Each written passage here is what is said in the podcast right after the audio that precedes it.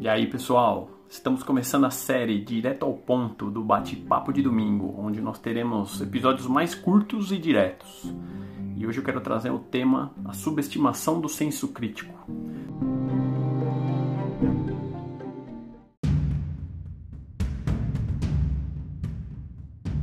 Vocês repararam como o senso crítico da população está sendo subestimado recentemente? Para mim, tem alguns fatos que deixam muito claro isso e fico até incomodado com isso. Para começar, a forma como as notícias e as informações se veiculam de uma forma muito uniforme. Vocês repararam? Mesmo sendo diversos jornalistas, diversas mentes, né?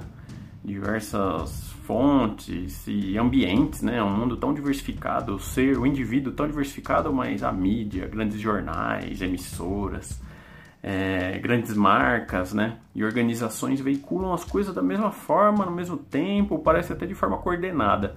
Pô, todo mundo pensando da mesma forma, no mesmo tempo, tão parecido, né? É uma coisa que me deixa uma pulga atrás da orelha.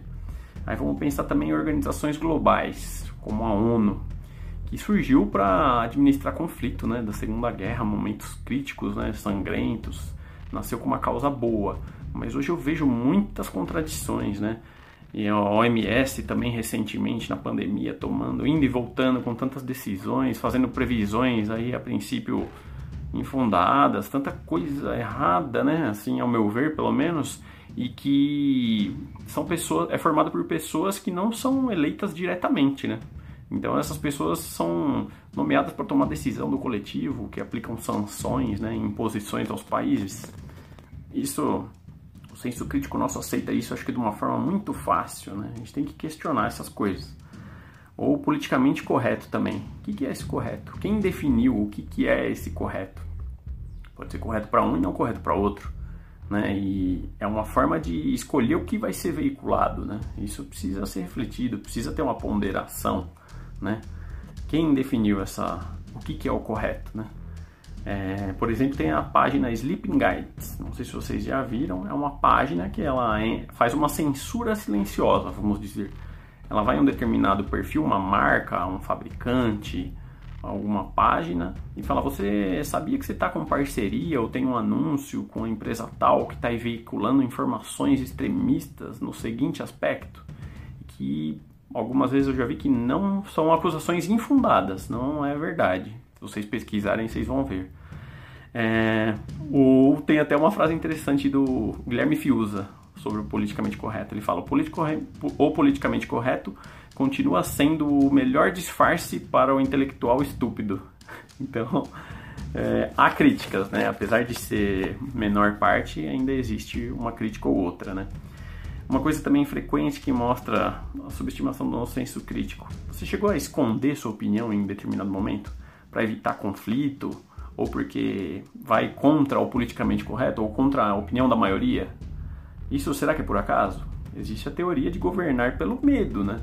Então tem alguma uma forma, eu acho que exerce de coordenar essas coisas para que iniba, né, a gente de, de se posicionar, né? Acho que a gente vive em novos tempos, que as coisas não são tão declaradas, são meio no, né, omitidas, né?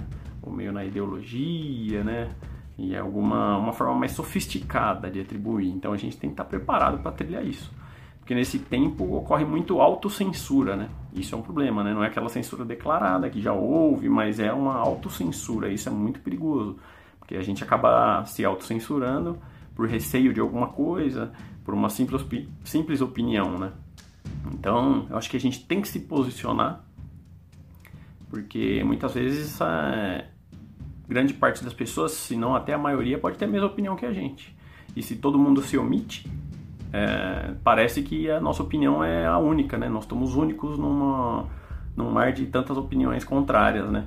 É aquele cidadão bagunceiro baderneiro numa comunidade, num bairro, ele emite mais ruído do que os demais, né? Então parece que, pô, todo mundo é ruim. Não é.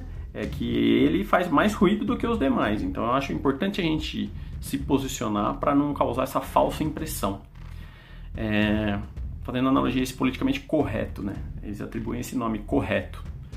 E é comum hoje em dia também títulos que não correspondem às ações. Isso de pessoas, de organizações, de instituições e tudo mais. Por exemplo, politicamente correto. É correto? É correto para quem? Tem pessoas que definem a união dos povos. Nossa, nós somos os que promovemos a união. No entanto, segmenta a população, divide. Ah, o branco do sul, do norte, e fragmenta a população, em vez de unir, está dividindo, está categorizando, apesar de ninguém ser igual a ninguém, né? Todo mundo, todo indivíduo ter sua particularidade. Ou tem pessoas que defendem a ordem. Ah, eu defendo a ordem, mas causa baderna, você vê que os atos não correspondem. Eu represento determinada categoria, determinada classe. No entanto, a explora, né? a torna vítima né? dessa condução ou promove a paz. Mas na verdade, com esse discurso, está é, tá gerando é conflito. Pode ser que não uma, uma, um conflito armado, mas um conflito, uma violência de, de ideias, né? No ramo ideológico ou de opinião e tudo mais.